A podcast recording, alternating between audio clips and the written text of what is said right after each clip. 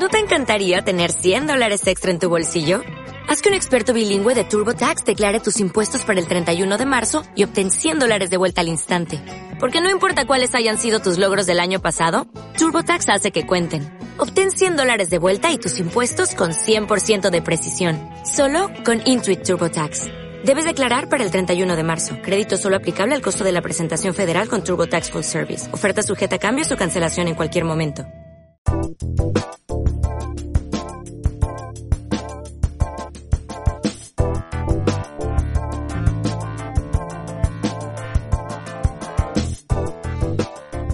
Conocedor, bienvenidos a este quinto programa de cifras, donde estaremos hablando de ETFs.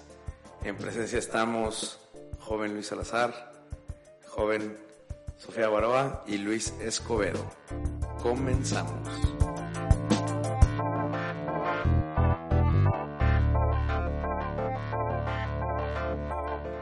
La- las ETFs son, estos que le llamaban los sausage en, en ¿Sí te escuchas bien? Sí, sí, me escucho bien.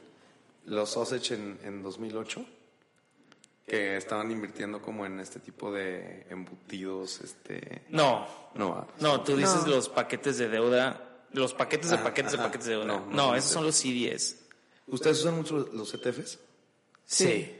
Cañón. O sea...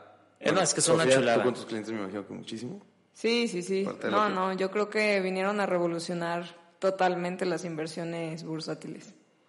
Y termina siendo un... un- ¿Cómo se llama cuando, cuando tienes como las palabras, tienes las, las siglas de las palabras y luego lo resumes, ¿no?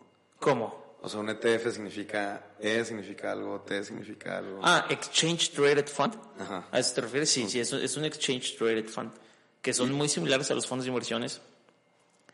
Y mucha gente, creo que mucha gente ya sabe cómo funcionan, pero también mucha gente no sabe cómo funcionan. Entonces, por eso la idea de, de tratar de, explicar por qué, como dice Sofía, revolucionaron las inversiones, porque realmente le dieron un, o sea, un gran acceso a poder invertir a la gente que no tenía esas cantidades extraorbitales de los miles y millones de dólares que tiene mucha gente, ¿no? Entonces, eso creo yo que combinado con, con las plataformas de, de inversión, ahora como GBM, creo que hicieron un boom en los ETFs. Fíjate, me gustaría comenzar por ahí. Antes, antes de comenzar, o sea, definiendo el ETF, ¿por qué se generan los ETFs? O sea, ¿qué, qué sucede? O, o si lo podemos poner en una línea del tiempo, an- antes del, del, del ETF, ¿qué, qué había y qué necesidad se generó que tuvieron que haber ETFs? ¿No? Sí, sí, sí. Eh, pues yo creo que podemos partir para entender la definición de qué es un fondo de inversión, ¿no? O sea, los fondos de inversión, de hecho, se crean desde hace muchísimos años y el fondo de inversión viene bajo la premisa o el concepto de decir, pues si nos juntamos todos, se va a poner mejor o podemos hacer cosas más grandes, ¿no? si Entonces, nos organizamos, o sea, Totalmente. todos podemos más. Invertimos podemos todos. más. Sí, nos organizamos, invertimos todos. y justo, justo, ¿no? Hay una canción, de hecho. ¿no? O sea, haciendo un poquito el ejemplo, no sé, una acción de Amazon que es de las acciones caras o una acción de Google, te puede costar una sola acción 70 mil pesos, ¿no? 70, 80 mil pesos, dependiendo cómo esté fluctuando el mercado. Y si tú solo tienes, imagínate que solo tienes 100 mil pesos para invertir, pues si tú compras una acción de Amazon, el 70% de tu portafolio va a ser Amazon. Entonces vas a estar súper poco diversificado. Entonces, bueno, pues el lema número uno de las inversiones es diversifica, no pongas los huevos en la misma canasta. Entonces, esto lo que se trataba de hacer es, a ver, Luis, dame tu dinero, chinos, dame tu dinero, Sofía, ahí va mi dinero, Juanito, mamá, o sea, todos pongamos el dinero en una canasta, todos pongamos el dinero en una bolsa y ese dinero, con ese dinero todos juntos vamos a poder accesar a más instrumentos porque A un portafolio. a un portafolio de inversión, ¿no? Entonces, si juntamos todo nuestro dinero, probablemente podamos hacer un portafolio de inversión muchísimo, muchísimo más diversificado. Yo sé que a Luis le gusta mucho el ejemplo de la pizza, que, o sea, un fondo de inversión se puede ver como una pizza, ¿no? O sea, tú le pones el ingrediente, el otro le pone otro ingrediente y cada rebanada de la pizza se va haciendo de un sabor diferente y tú al final vas a tener una pizza chiquita. Entonces es como, ok, juntemos todos nuestro dinero y en los fondos de inversión la idea es, bueno, ok, yo no tengo tanto dinero, yo no tengo tantos conocimientos financieros o de mercado, entonces, ¿por qué no le pagamos a un personaje, o sea, a un profesional, para que él gestione, él administre, él esté viendo los mercados y diga, oye, sabes que la tendencia está por aquí, pasó esto en Rusia, pasó esto en Estados Unidos, entonces, ¿por qué no juntamos nuestro dinero y vamos hacia, hacia esa estrategia todos juntos manejada por un administrador? ¿No? Entonces tú al final esa pizza va a tener muchas rebanadas de pizza que el profesional va a decir, oye, ¿sabes qué? Pues le vamos a cargar un poquito más ahorita a las tecnológicas porque en la pandemia son las más beneficiadas. Y le vamos a bajar un poquito a las empresas, no sé, o sea, a las hoteleras, porque ahorita en la pandemia se van a estar viendo un poco más impactadas, ¿no? Entonces ese profesional va a estar viendo de qué tamaño va haciendo cada rebanada de pizza y cómo las va moviendo en el tiempo. Entonces es súper fácil para una persona una, o que no tiene tanto tiempo, o que no tiene tantos conocimientos, o que no tiene tanto capital, meterse a este tipo de inversión. Entonces, en un inicio, yo creo que el pre-ETF, o sea, el pre-Exchange Traded eran Fund, fondos de inversión. eran los fondos de inversión. O sea, digamos que se podría decir que eh, existían los fondos de inversión eh, que armaron pizzas. Exactamente. Y luego ya hay una gama de pizzas prearmadas en donde personas pueden llegar a invertir en eso y estas pizzas se llaman ETFs. O sea, más bien viene una fase B, o sea, porque había también miles de pizzas de fondos de inversión y tú podías decir, ah, ¿sabes qué? Yo quiero el fondo de inversión de GBM. O a mí me gusta más cómo maneja el dinero Scotia. O a mí me gusta más cómo maneja el dinero BBVA. Tú podías seleccionar ya dentro de un universo de pizzas. Puedes todavía. Ajá. Por ejemplo, puedes todavía. ¿Viste la película de The Big Short? Sí, buenísima que sale este güey el que toca la batería, y rock y así, y él sabe que va a crashear el mercado, él maneja un fondo de inversión. Y cuando va este supermillonario que le dice, dame mi dinero, es uno de, es uno de las personas que, que le meten dinero a su fondo de inversión. Porque él es un profesional que está viendo todos los mercados, que, que, él se da cuenta y dice el mercado va a crashear, entonces le voy a shortear. Bueno, ese ya será otro tema pero ese profesional toma la responsabilidad y, tiene, por así decir, como la capacidad de decidir qué se va a hacer con el dinero. Obviamente, el win-win es porque pues este profesional se lleva un management fee normalmente eh, y luego también se lleva un porcentaje del rendimiento ganado, ¿no? entonces eso, eso a mí me queda claro que es un fondo de inversión, o sea este, básicamente es alguien que sí sabe, le ofrece los servicios para que para manejar los dineros de que no sabe, ¿no? Esos, los fondos de inversión casi siempre son privados. Esos. Es un fondo de inversión privado, exactamente. No, todos, pero por ejemplo el de esa movie sí. Ok. Vean esa película, es muy buena. Buenísima. Este, estoy aquí como eh, un poquito leyendo. El primer fondo cotizado Exchange Traded Fund o ETF salía en escena en la bolsa de Nueva York en enero de 1993. Era conocido como The Spider por su sigla Standard Poor's Depository Receipt y estaba gestionado por State Street Global Advisors. ¿Qué es un ETF?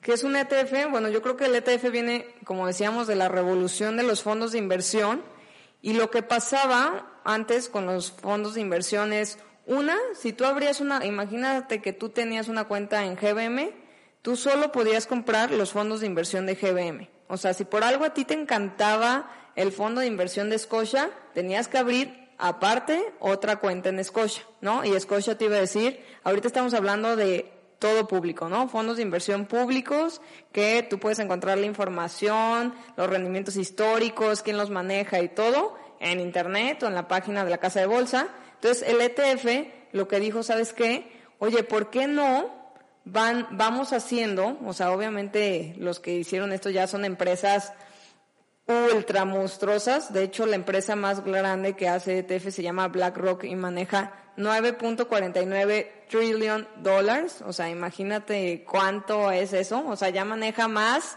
que todos los fondos de inversión que hay en el mundo, ¿no? Entonces ya, ya es lo nuevo, ya es lo de hoy. ya la gente ya no invierte tanto en fondos de inversión.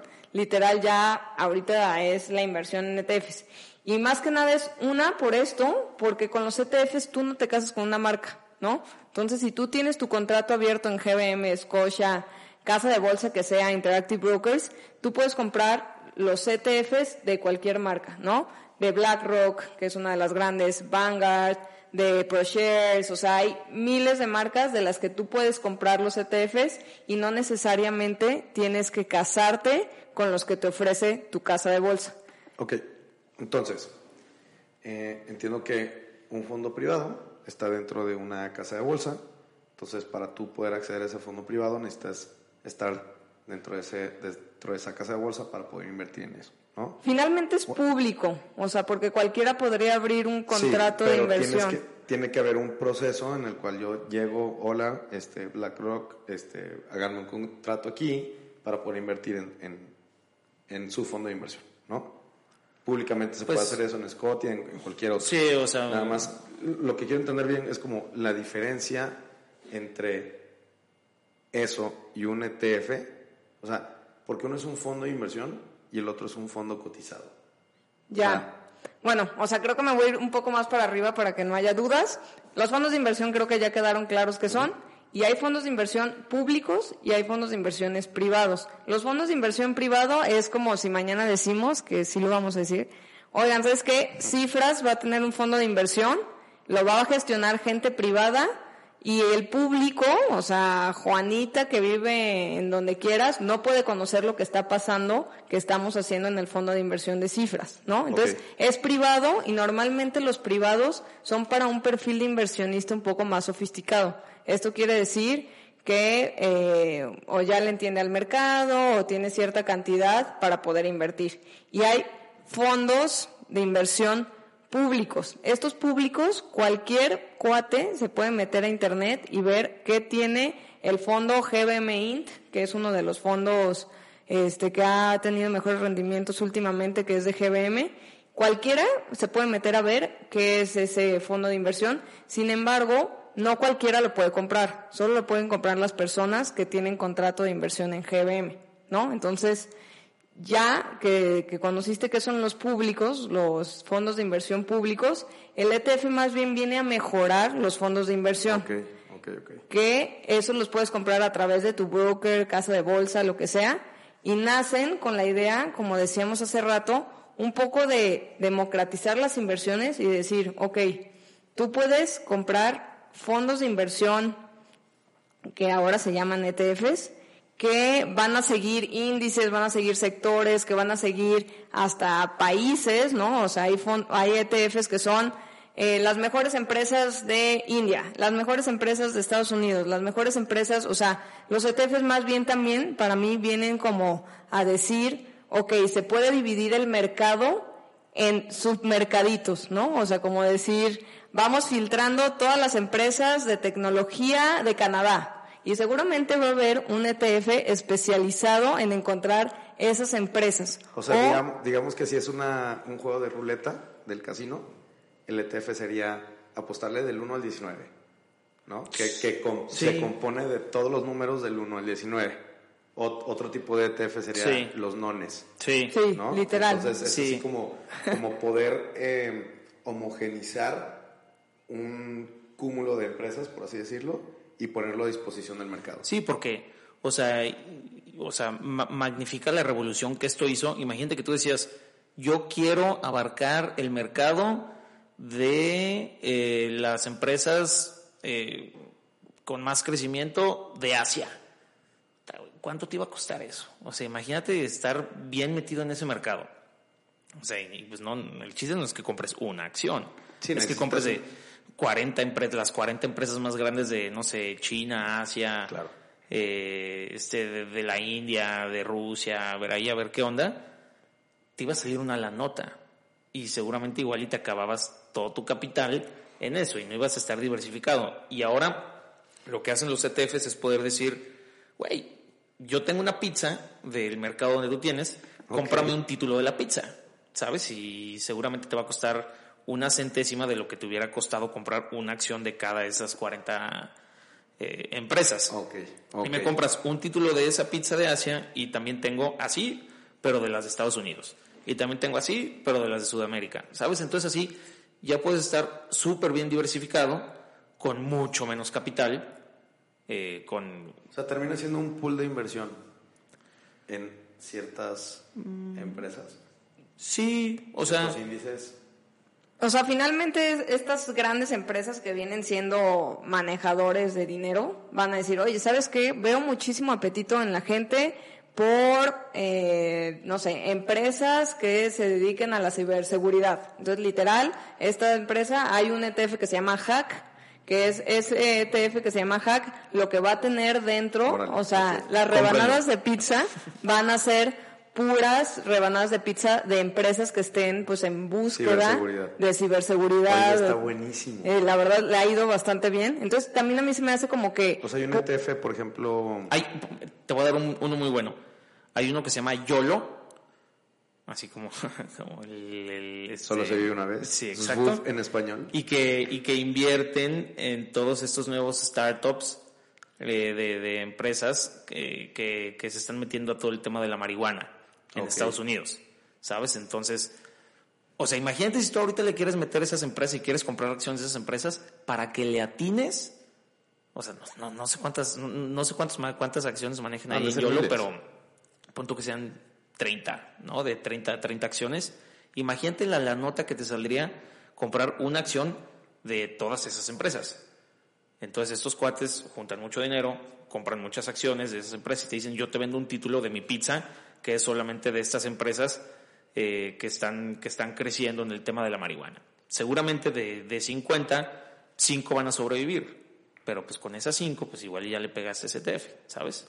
Buenísimo. Sí, a mí me gusta verlo como que son, o sea, instrumentos o vehículos de inversión que te ayudan a filtrar el mercado, ¿no? Si quieres irte un poco más estratégico, o sea, por ejemplo, a mí me encantan todas estas nuevas corrientes temáticas que se ven para futuro y decir, a ver, yo veo que el ciberespacio, ¿no? Ahorita vemos que, que muchísima gente quiere estar metido en las empresas que van a llegar a la luna y demás. O quiero estar súper metido en las empresas que atienden a los adultos mayores, ¿no? O sea, como que ahorita se ve la tendencia que ya vamos a vivir más, que somos más longevos, que vamos a necesitar este asilos de otro tipo, que vamos a necesitar biotecnología. Entonces hay un ETF que se llama Old, como viejito, que lo que hace ¿Quién es pone nombres? literal, ah, pues el que, o sea, Los que BlackRock, hacen el ETF. Están- los están que muy hacen buenos, los pero- ETFs, ¿no? Ok.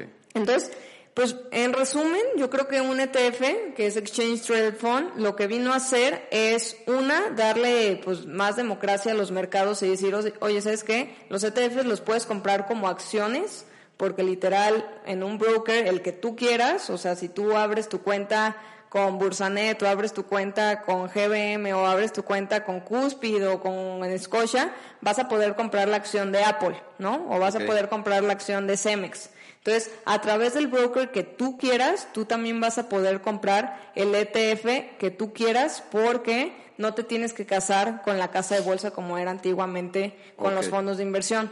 Y otra cosa que hace muchísimo más distintivo a los ETFs comparados con los fondos de inversión, una es el horario, ¿no? Los fondos de inversión, no sé si, si, si muchos sepan, pero hay muchas veces que si tú quieres vender el fondo de inversión en el que estás invertido, te dice, lo puedes vender el último jueves de cada mes, ¿no? Entonces te tienes que esperar, poner una alarma en tu celular y decir, oye, ¿sabes qué? Ya llegó el jueves del último mes y luego te vuelves a meter, lo vendes y, ah, no, era hasta las once y media de la mañana. Entonces te tienes que esperar otro mes para poder vender. Entonces los ETFs funcionan como las acciones, o sea, los puedes comprar y vender el mismo día, literal, ¿no? Entonces si tú por algo ya no quieres un ETF, te vas a mercado, dices, oye, ¿sabes qué? Quiero vender este ETF, ya no lo quiero, lo puedes vender en ese mismo día y, o sea, liquidan como una acción. O sea, tú podrías tener tu dinero de vuelta en 48 horas. Entonces ya no tienes que esperar a todo este tema de, de aquí a que se vende y demás, fondo de ¿no? Entonces, Justo estoy viendo una, una aquí como un, un infográfico de, de Visual Capitalist, donde te da como ocho grandes este, beneficios de los ETFs, ¿no? Uno es low cost, que es bajo costo, que ya lo platicamos. Dos, liquidez, que es justamente lo Sí, que estás correcto. mencionando. Tres, diversificación, ya también lo, lo- lo abordamos. Eh, eficiencia operacional, o sea, es más fácil. Es más fácil comprar y vender, definitivamente. Exactamente. Accesibilidad, o sea que puedes tener acceso a- a eso sin grandes capitales. Transparencia por lo público de lo público de lo público Sí. que son. Flexibilidad, ¿por qué?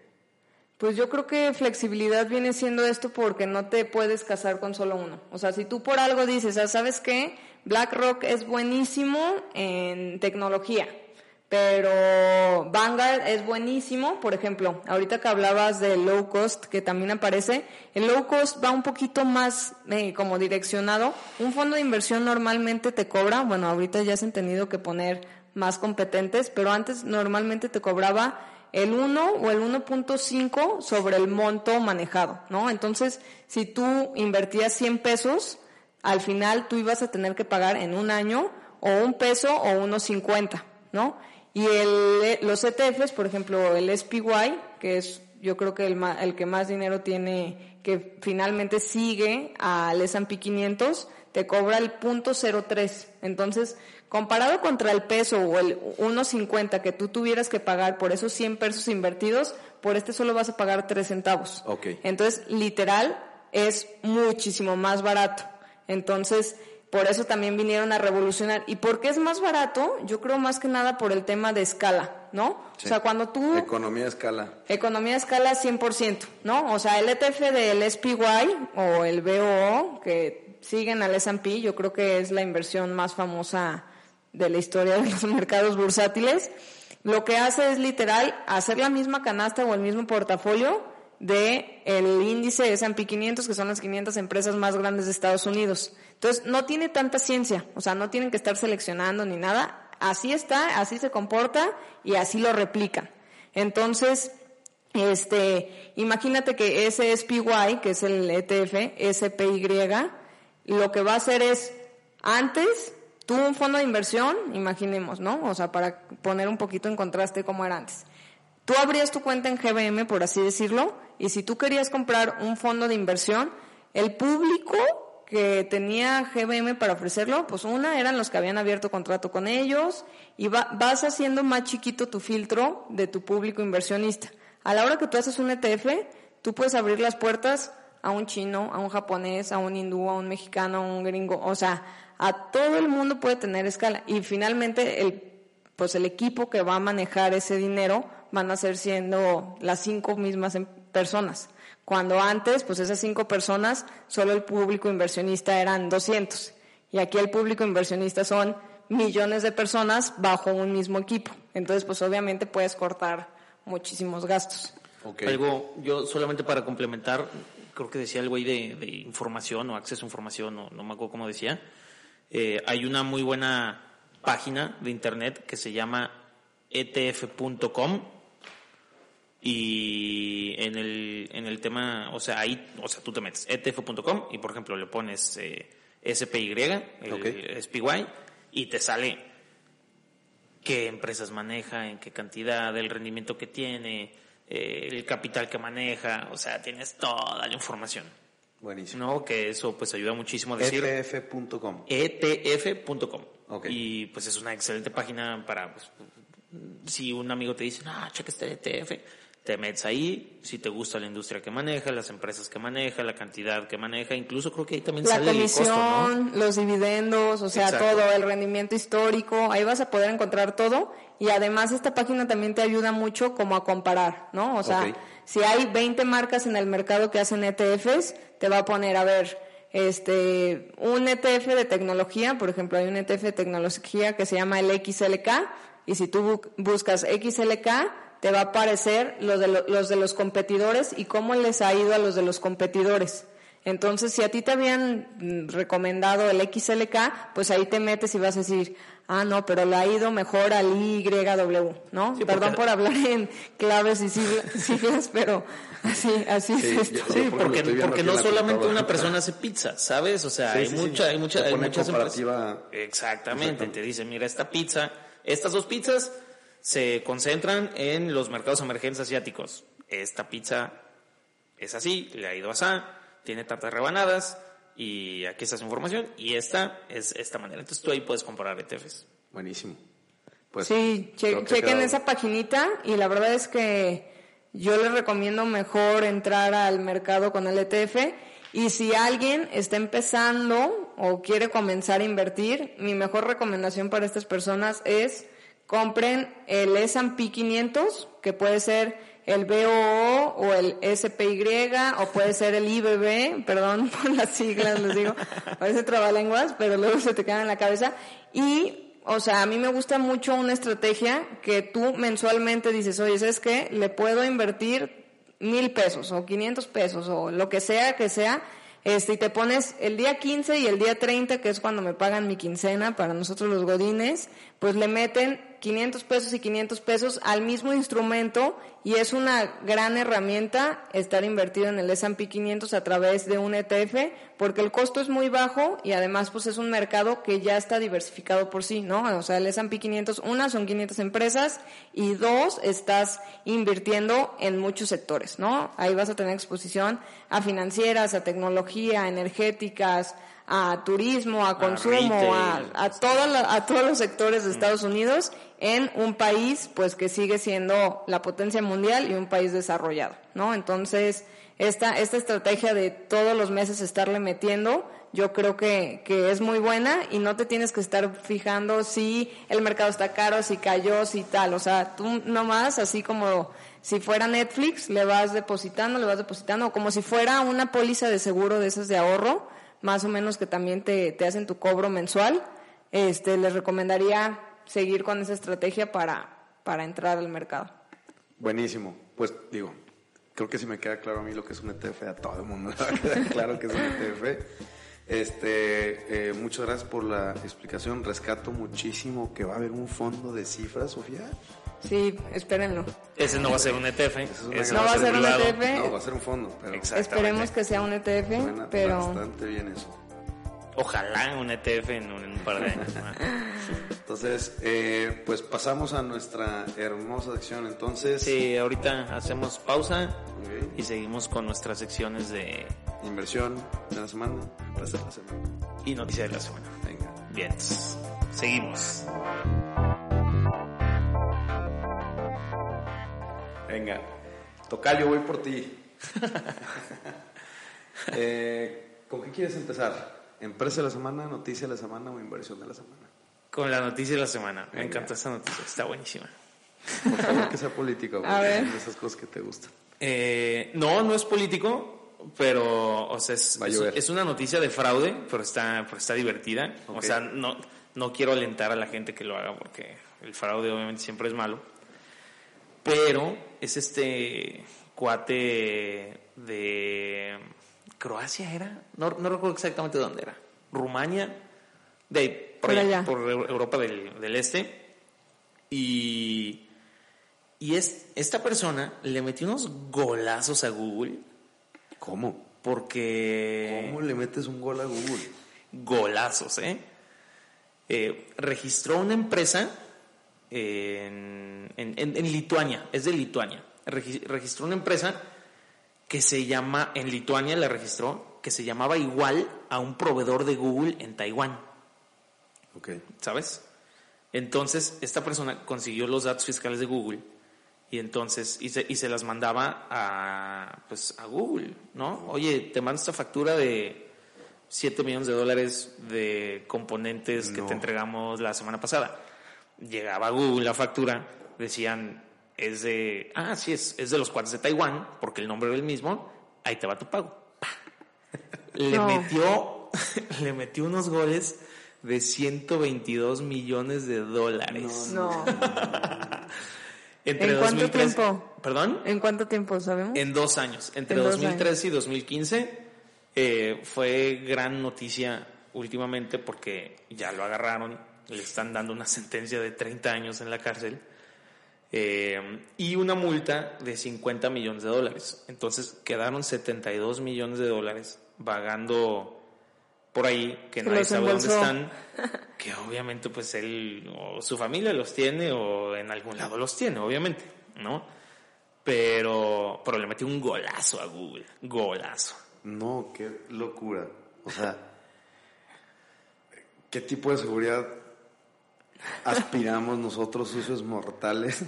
Sí. todavía esas cosas se le van a y, y que hablaba mucho de eso la nota, o sea, decía, estas empresas invierten tanto en ciberseguridad, pero todavía pues está el factor humano que te pueden chamaquear al de pagos. ¿No? O sea, con algo tan fácil de... Claro, el de compras ahí, ahí lo van a embotellar 50 años. Claro, o sea, pues es que es el mismo nombre que el proveedor de Taiwán, le mando factura. ¿Cuál es el problema? Obviamente tenía una cuenta registrada en Hong Kong también, una cosa así, o sea, y pedía los pagos a Hong Kong, no los pedía a Lituania, ¿no? Si no, eso sí hubiera sido raro. Pero pues totalmente doable, ¿sabes? Y llega y pum, paz, y le pagaron 122 millones de dólares en dos años. Obviamente está mal, pero mucha Pero gente... genio, genio. Ajá, genio, y mucha gente festejaba que, que le hubieran metido goles a Google, ¿no? O sea, no que esté bien, pero No, como pero que... es como esta onda de Robin Hood. Ajá, exactamente, exactamente, de que le están... y- le- oh, sí, 122 millones de dólares para Google es dos centavos de tu cartera, ¿sabes? Sí, es pocket change, pero es mucha humillación, ¿no? Exacto. Entonces, bueno, esa era mi noticia de la semana, que se me hizo muy divertida. No roben, no roben, por favor, no roben, pero eh, se me, se me hacía una buena nota de compartir. Hay que venderle un avión a ese, cable. Sofía. Pues a mí la que me impactó, creo que salió el día de hoy, fue eh, el dato económico del PIB de China, que bueno, o sea, como que llevamos años y años escuchando que China va a ser la siguiente potencia mundial y que China estuvo creciendo a doble dígito quién sabe cuántos años y que China crecía al 6%. Y bueno, pues hoy salió eh, cuánto creció China en los últimos 12 meses y se esperaba que creciera 5.2 de crecimiento del PIB, sin embargo, fue del 4.9, ¿no? Entonces, mucho se le atribuye a los problemas de real estate, de Evergrande, que ya platicamos por aquí, y también al tema, que también ya platicamos por aquí, de electricidad, ¿no? Que estuvieron parada la industria muchísimo tiempo porque no había energía suficiente para poder hacer pues todo, todo el uso de la industria que, que requiere China, ¿no? ¿No crees que también haya sido mucho? O sea, conozco gente que importa cosas de, de Asia y el tema de los contenedores, o sea, el, el flete marítimo, creo que antes costaban así 3 mil, 4 mil dólares el contenedor y ahorita están en 15, 16 mil dólares. Porque desabasto, ¿sabes? Sí, no, yo creo que Entonces entre... seguramente sus exportaciones también bajaron. Yo creo que también entiende un tema de ciclos. O sea, como querer ver el crecimiento económico de lo que sea, o el crecimiento en general de lo que sea, no puede ser lineal. O No, sea, no, no, naturalmente tiene que aplanarse esa curva, diría Gatel. Pero Y, y, y recordar que, ok, no fue el esperado, pero China, Creció. China sí creció en el 2020. exactamente. China sí, sí, China de sí hecho China fue el 2020. último. No, nomás como que me quedó así, ¿estará perdiendo el momentum China? ¿O qué, qué, qué está pasando? No, No, no lo hicieron tan bien. No, yo no creo. O, de- o realmente fueron estos factores internos y externos lo que hicieron ahí un pequeño este pues escaloncito, pero pues ahí, ahí vendrá el repunte de nuevo, ¿no? Sí, yo creo que O sea, comparado con Estados Unidos que creció al seis y medio, ¿no? Sí, o sea, y pero, pero el PIB de Estados Unidos sí bajó en el 2020, el de China no. Ok. O sea, si lo neteas en los últimos dos años, China va mucho más arriba que Estados Unidos. O Sí. sea, Estados Unidos se recuperó, China no se ha recuperado porque no perdió. Ok, sí te Exacto, sí, o sea, Estados Unidos- recordemos que el PIB es, toma la referencia del último año. correcto. Sí. O sea, ajá. Sí, ahorita de hecho el que salió está comparando septiembre 2020 contra septiembre 2021, ¿no? Entonces, pues esperaba 5.2, lo que ha estado pasando mucho es que el Banco Mundial y el Fondo Monetario Internacional, etcétera, etcétera, pues han rebajado las expectativas de crecimiento, no solo de China, sino mundiales, ¿no? De decir, bueno, de México de hecho ha subido, ellos esperaban un 5 a inicio de año y ahorita ya han subido la expectativa de crecimiento. ¿no? Pero, pero de China, que se esperaba de que iba a ser de estas potencias que iban a crecer muy aceleradamente después del COVID, pues vemos que, que hay ciertos problemas que no están dejando que continúe ahí la, la aceleración de crecimiento. Entonces, pues un bajo de momentum para China, pero sin embargo creemos que, que tienen muchas cosas para seguir creciendo. O sea, igual, igual con México, no es que México esté creciendo más que China, es que México bajó, ¿qué fue? 8.7. 8.7. Y si crece 6, pues bueno, va a quedar 2.7 todavía abajo. Sí, China, más menos. China no va abajo. O sea, China sigue arriba y sigue arriba. El dato que, que se refiere a mi tocayo aquí es que China en 2020 creció 2.3%. Cuando Y creo que hubo cuatro en- países en el 2020 que crecieron nada más. Exactamente. China. Y Estados Unidos, por ejemplo, eh, decreció en un 3.5%. Exacto. Entonces, si ahorita comparamos el crecimiento de, del PIB de China contra Estados Unidos, pareciera que Estados Unidos, por tener un 6% y China un 4.9%, creció, creció más Estados Unidos, pero si neteas los dos años, que es lo que dice Luis, este, China creció. Sí, se le conoce como el efecto base, ¿no? O sea, como Estados Unidos viene en efecto base de una base más abajo, por eso se ve un poquito más, más atractivo el crecimiento actual, ¿no? Buenísimo. Y bueno, pues es- esa es mi, mi noticia, la verdad sí me impactó y pues obviamente impactó al mercado chino, que el día de hoy cayó después de esta noticia, ¿no? Empresa de la semana, tu callazo. Empresa, yo, mi empresa de la semana y, y la inversión de la semana, creo que son uno mismo. Eh, bueno, empezando, es Netflix, Ok. que está carísima ahorita. O Sí. sea, por si alguien la quiere comprar, está cara.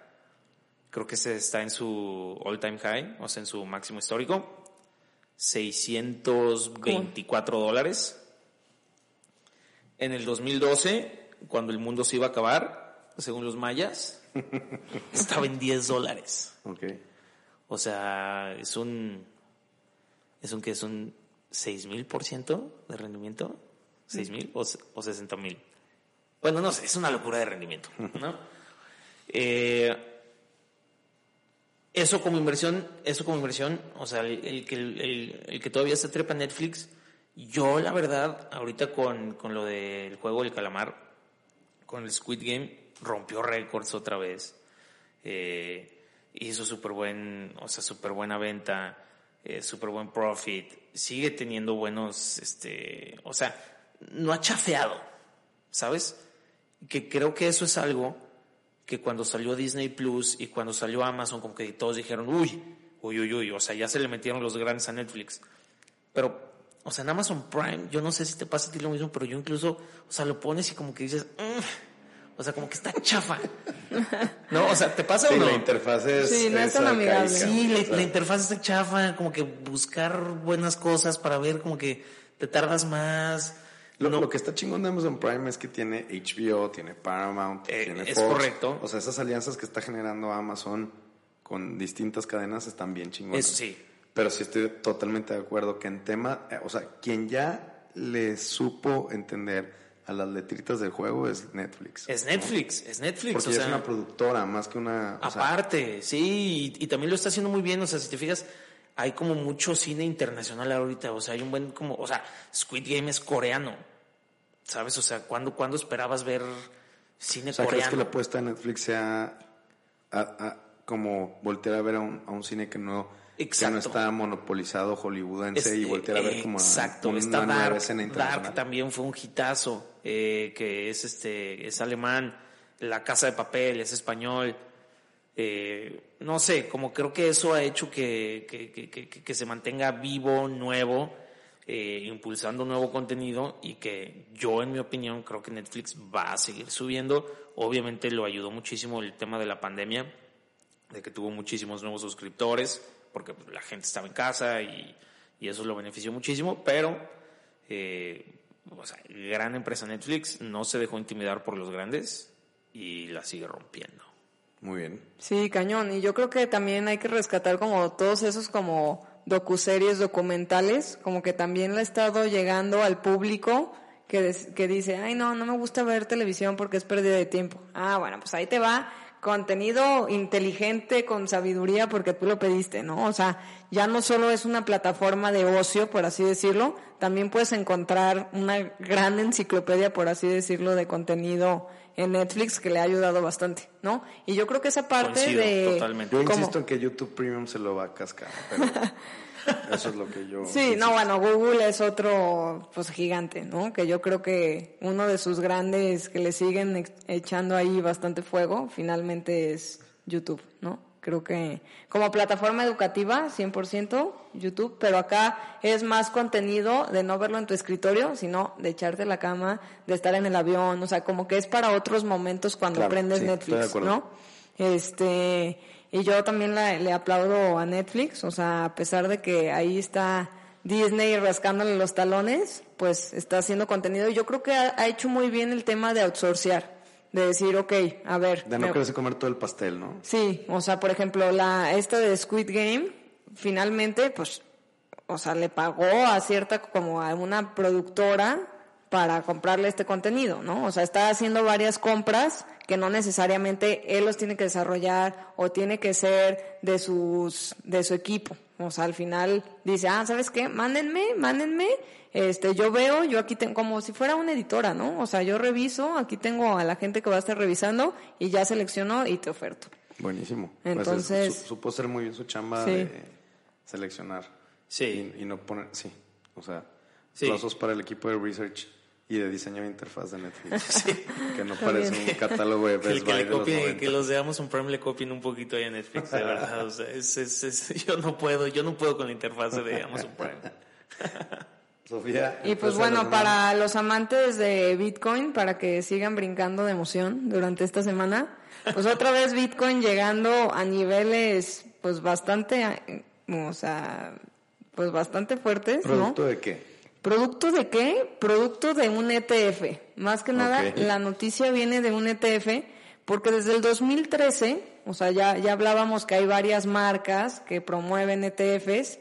Una de estas marcas en el 2013 y a partir de ahí muchas otras marcas fue de que, oigan, pues hay que tener un ETF de Bitcoin, ¿no? ¿Qué quiere decir esto?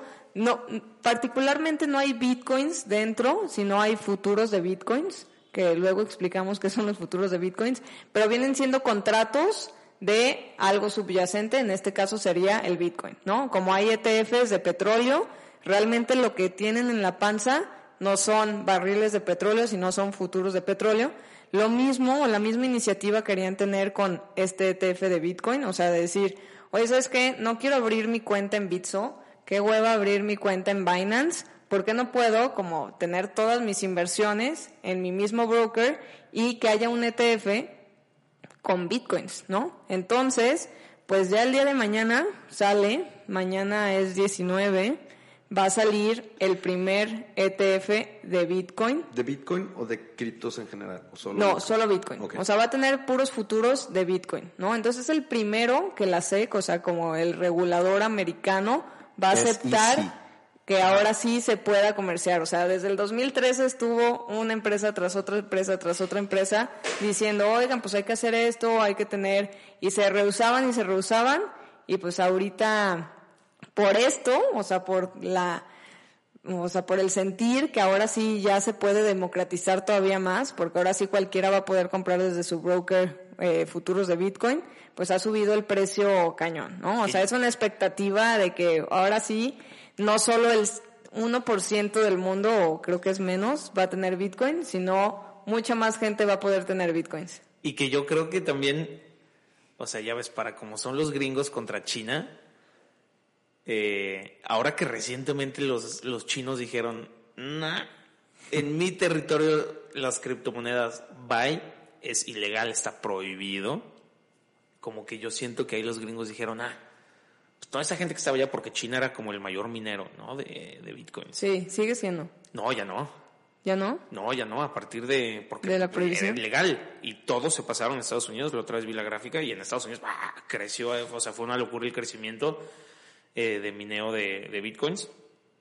Entonces, pues yo siento que, o sea, esa decisión de que la SEC, que es como la CNBB de Estados Unidos, que haya dicho, órale, pues va, vamos metiendo el ETF de, de Bitcoin, yo creo que va también un poco ligada como a la guerra comercial que traen esos dos, ¿no? Creo. Sí. ¿No sienten que, que todo el tema de Bitcoin, cripto y demás está como cuando en los noventas decían, mándame un mail. No, te voy a mandar una carta. ¿Cómo ya? ¿Ya puedes mandar mails? Sí, mails. Y ya hay fulanito y fulanito y están mandando mails. Y luego de repente como que todo el mundo empezó a mandar mails. Siento que como esa misma sensación Sí, es lo que está haciendo con, con Bitcoin, de que primero compran Bitcoin, luego ya se pueden comprar cosas con Bitcoin, luego ya sale un ETF de Bitcoin. Es como que empiezan a caer en realidades que dices, ¿qué pedo? Yo, yo siento que el tema de las criptomonedas va a ser como una burbuja como la del dot-com en el 2000, que, o sea, la, la tecnología de las criptomonedas está chingona, ¿sabes? Pero no todas van a funcionar. O sea, yo pienso que el 99% no va a funcionar. Y, que fue lo mismo que pasó en la del dot-com, ¿sabes? Páginas de internet. Y se va a poder vender por ahí. Pum, y todos andaban comprando páginas de internet, todos le invertían y pa, pa, pa, y le metían dinero, ta, ta, ta, ta, ta. Pero pues finalmente muchas no tenían utilidad, no servían. Pero por ejemplo Microsoft, que sí tenía operaciones, vendía, o sea, estaba sustentada en algo, igual que Amazon. Amazon también creo que cayó en la burbuja del dot-com 93%, cayó la acción, o sea, casi, casi, casi se va. Pero eran empresas que realmente tenían operación, o sea, tenían utilidad y funcionaban para algo. Y yo creo que el tema de las criptomonedas va un poquito para allá. O sea, que las criptomonedas que realmente funcionan y sirven para algo, que tienen una utilidad real para la gente, Así que no es puro hype y no es puro... pura exactamente. efervescencia. O sea, yo no sé para qué sirve la Dogecoin. es, es mera es- especulación. Sí, ¿no? Entonces, o sea, esas yo creo que son las que van a tronar, que así hay muchísimas. Eh, y que, por el otro lado, digo, no soy experto, que, pero creo que con Ethereum puedes hacer como contratos inteligentes y, o sea, Sí, ya tiene Pues- una utilidad real actual, Exacto, ¿no? O sea, no estás especulando a qué vas a poder hacer que, con ajá, ella. en- que no es que sea como que, ah, voy a comprar en el Oxxo con Ethereum, sino que realmente tiene una utilidad de, de la tecnología de la criptomoneda para poder hacer otras cosas que faciliten la transacción de dinero, de contratos. De... Sí, que el blockchain se está utilizando en algo per se. Exactamente, esas sí van a sobrevivir. Todas las demás, yo pienso que eso, eso es pura, una pura burbuja. Pero bueno, Pero ahorita, eso ahorita está como para otro capítulo muy interesante. Claro, Bueno, sí, sin sí, sí. embargo, pues bueno, o sea, este ETF va, trae muchísima expectativa, o sea, los que son más clavados del Bitcoin, dice, ¿para qué? O sea, ¿para qué sacan este ETF si puedes comprar directamente Bitcoins, no? O sea, ¿para qué quiero futuros de Bitcoin si yo me Sí, puedo meter a mi exchange y comprarlos de manera directa, ¿no? De que, meh, no va a funcionar. Pero yo creo que va a funcionar cañón, o sea, porque ya es muchísimo más, le das acceso a personas que igual y les daba flojera abrir su, Wallet. su wallet y que le tienes que mandar dinero aquí, que luego lo tienes que traspasar acá, o sea, como que ya lo tienes ahí en tu nariz para darle un clic y poder empezar a comprar Bitcoin, ¿no? ¿Qué es lo que decíamos de los ETFs? La facilidad. Sí, o sea, entonces, pues bueno, toda esta expectativa de que ahí viene el ETF ha hecho la subida y el rally de regreso, el super comeback del Bitcoin. Entonces, pues, pues ahí va, ahí van de nuevo las criptos. ¿Será burbuja o no? Lo platicaremos en otro capítulo. Sería bueno un capítulo de eso. Muy bien. Pues bueno, creo que con esto Terminamos. terminamos nuestro capítulo de hoy. Muchas gracias Yes. por escucharnos. No se olviden seguirnos en Instagram, esperar las noticias de Sofía por ahí del fondo de cifras que nos dejó todos como... Pero bueno, ahí estaríamos en contacto. Muchas gracias a todos. Gracias a todos. Buen capítulo.